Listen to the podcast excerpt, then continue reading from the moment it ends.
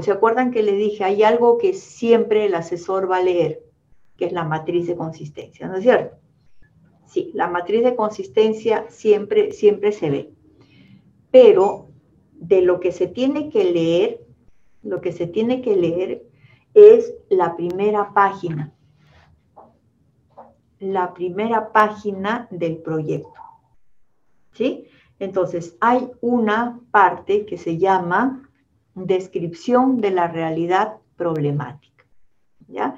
Ustedes tienen ahí las plantillas. Dentro de las plantillas hay una que se llama descripción de la realidad problemática. Exacto.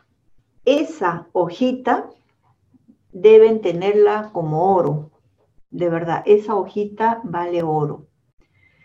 Porque esa hojita siempre se lee.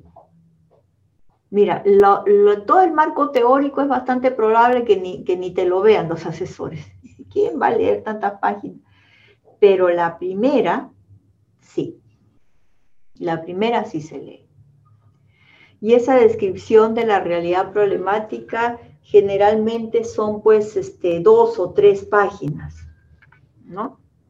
Son dos o tres páginas pero siempre, siempre se, tienen necesariamente que, leer, porque ahí está todo, de verdad, ahí está todo. Si ustedes se dan cuenta, ahí dice claramente cómo tienes que escribir para que todo el que lea lo pueda entender. ¿Me puedes creer? Todo el que lea lo tiene que entender. ¿Mm? ¿Ustedes qué dicen? ¿Será muy, muy difícil que todo el que lea te, pueda entender? Pues aunque les parezca mentira, sí. No es nada fácil que el que lea algo lo pueda entender a la primera. ¿Mm?